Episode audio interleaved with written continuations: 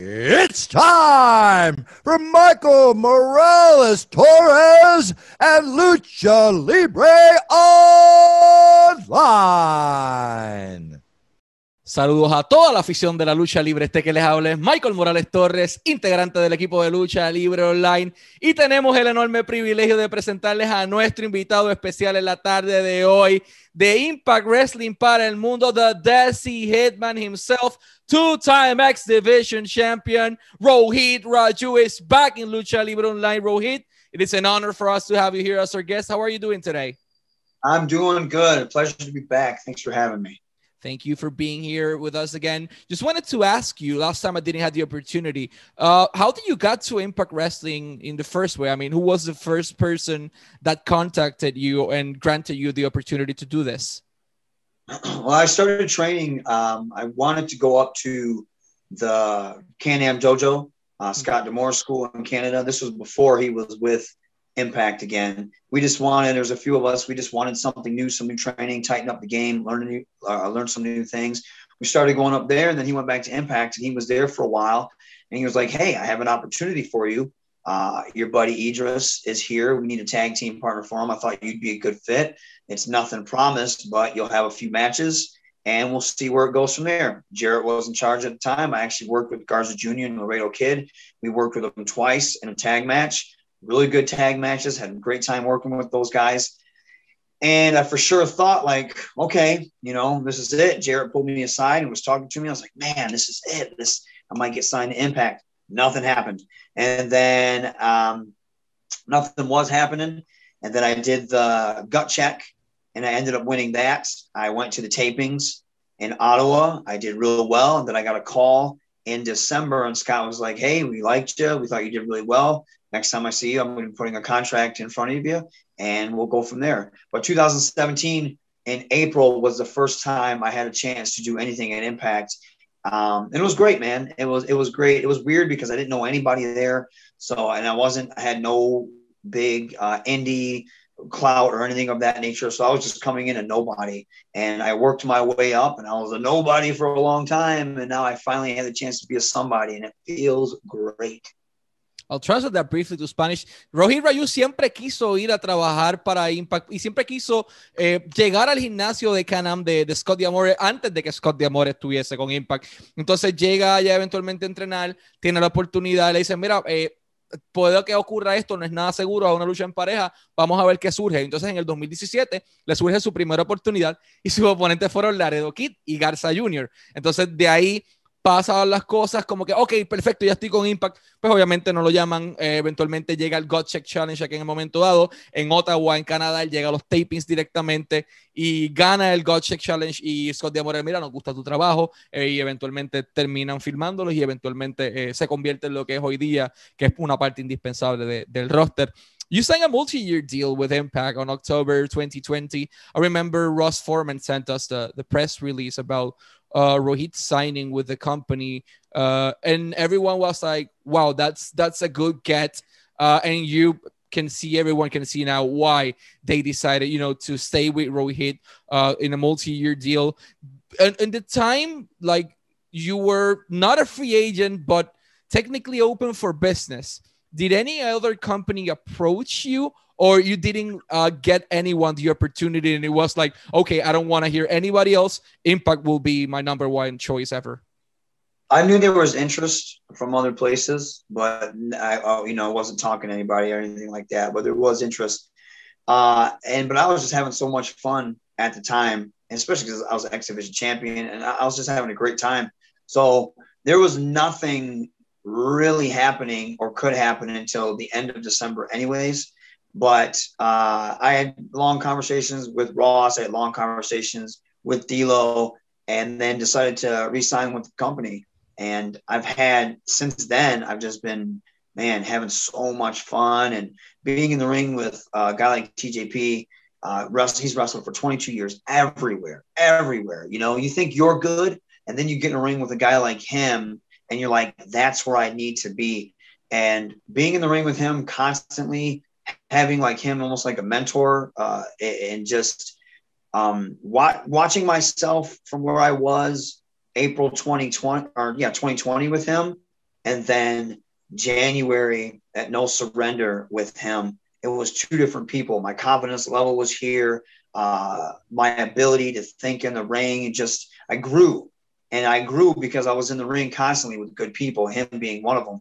So I was having so much fun and, and with the company. And even after I resigned, I just continued to have so much fun. And I hope that continues as well because uh, I'm very comfortable at Impact and I love being there. I love um, everyone on the roster and I love being in the ring with them too. And they give me so much freedom when they give me a microphone, which is huge for me. And being comfortable where you are allows, at least for me, allows me to perform at a high rate. And I do like to be challenged, obviously, because that, you know, being being not being X Division champion and staying fresh is something that I'm working on now. So and that makes me my creative juices go flowing as well. But being comfortable has helped my confidence uh, a lot, and I think it shows. I'll translate that briefly to Spanish. ¿Por qué motivo Rohit decide firmar con la empresa y si tuvo alguna oportunidad de escuchar ofertas de alguien más? Rohit firmó contrato con octubre. No podían hacer nada de todas formas hasta diciembre del 2020, pero sí habían empresas interesadas. No habló con nadie, pero sí había alguien interesado. Entonces, él firma con la empresa y tiene la oportunidad de hacer todas estas cosas que está haciendo hoy día divirtiéndose.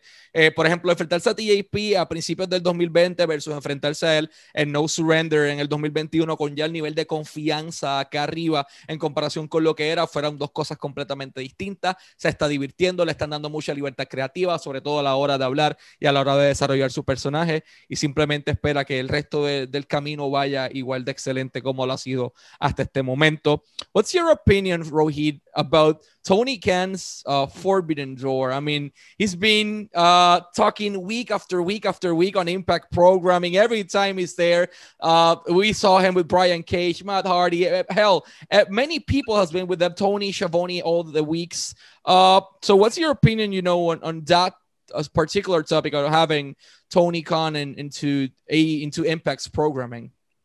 I think it's cool on one end but then the last one they did with the entire like the big chunk of the roster, I want Impact to just let me have a microphone and let me pick them all apart. Let me dissect them verbally. Uh, because right now they're untouchable and they think they're untouchable and they feel that they're untouchable. And if you don't want one of your, you know, role model guys impact on your roster, one of your main guys who you don't want to be touched, I'll do the dirty work. I don't care. I'll take all that heat. I will take all that heat. I will disrespect their fans. I will disrespect Tony Khan. I will disrespect anybody on that roster because I feel now that you're going to bring all these other and Brian Cage. Okay, Brian Cage, let's not forget where you came from, brother. Okay, all right. You may be doing big things elsewhere, but I remember plenty of our backstage conversations about comic books. Let's not let's not get it twisted.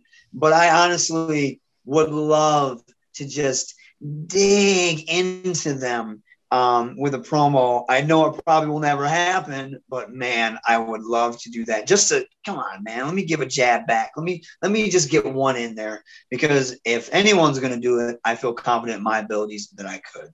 But people need to push that. Impact's not gonna. They're not gonna probably not go for that, but I would love to do it.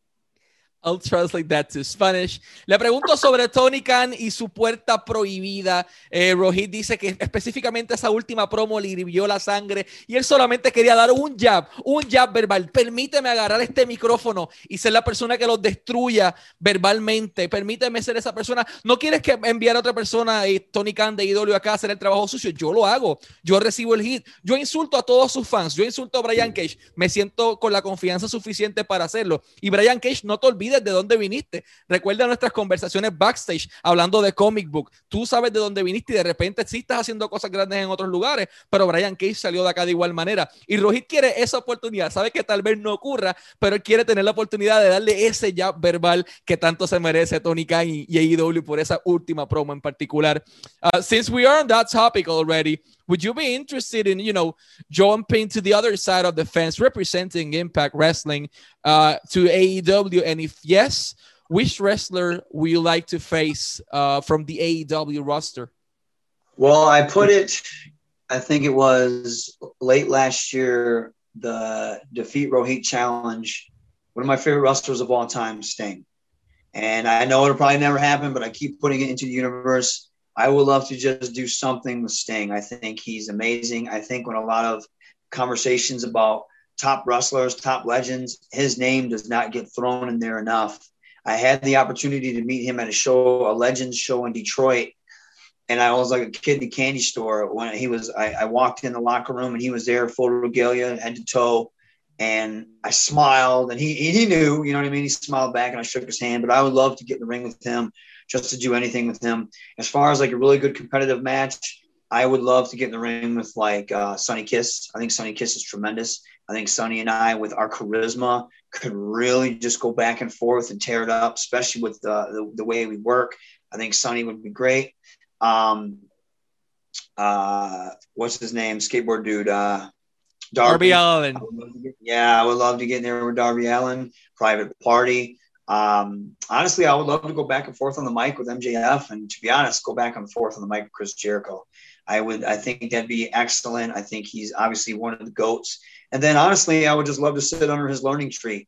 Um, but yeah, I, I, would love to do that. I would love to represent Impact. I would love to wave this flag I'm sure they have other guys in mind if that ever happens. But hey, I'm putting my name in the hat right away. And uh, you need a good guy that can just disintegrate them on the mic. You already know who that is.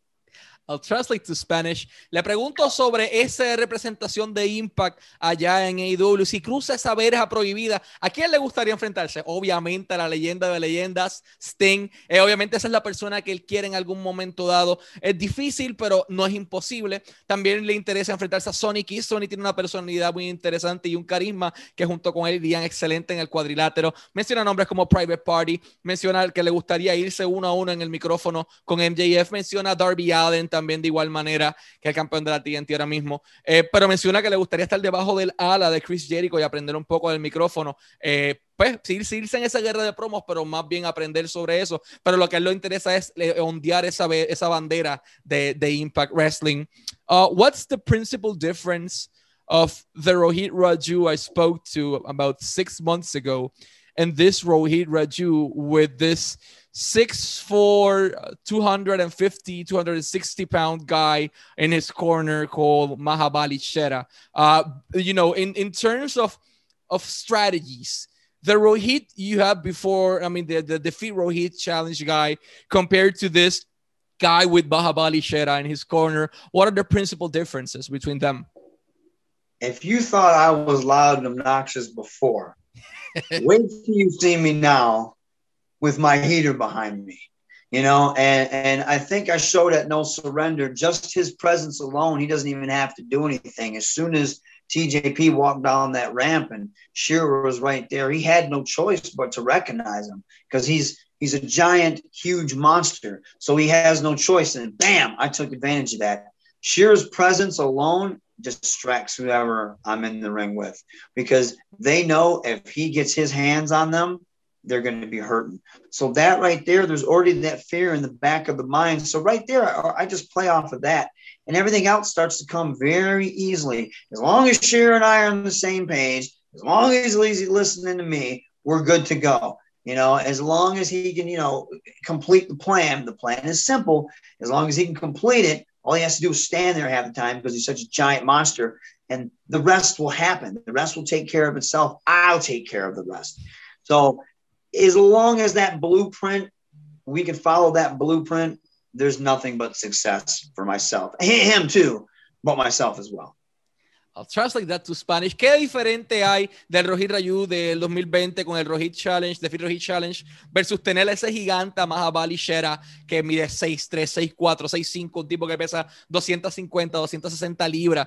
Y él dice que si creías que él era obnoxious anteriormente, ahora es como el doble de, de, de, de annoying, de obnoxious, de, de vocal, de, de, de vociferar. Eh, es esta persona grande, obviamente, que el mismo TJP tuvo que reconocerlo cuando lo tuvo al lado, esa presencia de un tipo enorme, eh, y siempre cuando estén compaginados en la misma página, todo va a ser éxito también para él, pero principalmente para, para Rohit Raju. Rohit, last but not least, you've been in the X Division picture uh, and gave a life to the title once again, at least in my opinion, uh, into the whole goddamn division. But um, would you be interested in pursuing maybe in the near future the Impact Wrestling World Championship? And what's your thought on, on the current champion, Rich Swann? That is a guy I want to be in the ring with. I Shera and I actually had a couple tag matches with him and Willie Mack. And Swanee is a guy that gets professional wrestling. He has the character. He knows how to talk. He has the energy, the fire, the charisma, but he goes in that ring and he puts on a clinic. He's on that next level, like I kind of talked about with TJP. That's a guy that I would love to get in the ring with um, and see if I can outsmart him. You know what I mean? I know his experience level is way higher than mine, but I would love to get in the ring with, just get hands on him, stretch him out a little bit, go strike for strike, move for move, hold for hold, because I'm hungry enough to where I think I could get the best of him. And uh, I would love that. I would love nothing more. Even though I want that X Division title back around my waist because it's a little bit it's personal for me, being the world champion and taking it away from Rich Swann is huge. So I definitely I want that in the future. I want to be in the ring with Rich Swann, and if the world title happens to be there, then that's that's even sweeter. So yeah, that's that's something that I I've wanted for a long time, even before he was world champion. Now as world champion, that's definitely something that I want. I'll translate that. Rich Swan es la persona que él quiere enfrentar del roster, incluso antes de que tuviese el campeonato mundial peso completo en su cintura de Impact. Es una persona que entiende la lucha libre, es una persona que tiene el mic, que sabe hablar, es una persona que tiene el gimmick, que tiene el personaje, que sabe bailar, que sabe luchar, que sabe hacer de todo un poco. Él ya estaba anteriormente en el cuadrilátero, en luchas en pareja con el mismo Baja pero no es lo mismo. Él quiere a Rich Swan en uno a uno. Y si el campeonato mundial peso completo estuviese de por medio, mira, perfecto, eso está excelente. Para él sería muy especial, pero aunque no esté el título, él sí quiere enfrentar a Rich Swan. I also want to say something else in Spanish before we go. Shopimpact.com, shopimpact.com para las t-shirts, incluyendo la nueva t-shirt de The Desi Hitman Rohit Raju. About damn time, as I said yesterday. Oh, time. You have your shirt once again, shopimpact.com para todos los fanáticos en español, shopimpact.com. Y todos los martes, 7 de la noche, hora del este, BTI Behind the Impact, 7 de la noche, hora del este, por Access TV. 8 de la noche, hora del este, Twitch, Access TV. Pueden ver Impact Wrestling en su programación semanal de 8 a 10 de la noche, hora del este. Pueden ver superestrellas como Rich Swan, Sammy Callihan, Rohit Rayu, entre muchísimos otros, Mahabali Shera. Hay muchísimas superestrellas. Échenle un ojo al producto. Martes, 8 de la noche, hasta las 10 de la noche, hora del este, Access TV y Twitch. Y de igual manera pueden seguir a Rohit Rayu en su cuenta de Instagram como Raju Zane80, Raju Zane80 en Instagram y en Twitter como at Hakim Zane, at Hakim Zane en Twitter. Uh, Rohit, as mentioned, it's been more than an honor to have you as our guest. Uh, not luck, always wishing you the best of success a lot of success because you don't need luck in life. You have strategy. and yeah, man, let's hope to see you uh, next time we speak either with the world championship or with the X division championship back in your in your shoulder. I appreciate. I always appreciate you guys' support as well. I know you guys have uh, you constantly pushing out my stuff and, and, and tagging me on stories and stuff like that. And I agree with you. My T-shirt there, shopimpact.com. About damn time. Thank you. Thank you, Rohit. Y a todos los fanáticos siempre manténganse en sintonía de Impact Wrestling y de Lucha Libre Online, la marca número uno de Pro Wrestling y Combat Sports en español.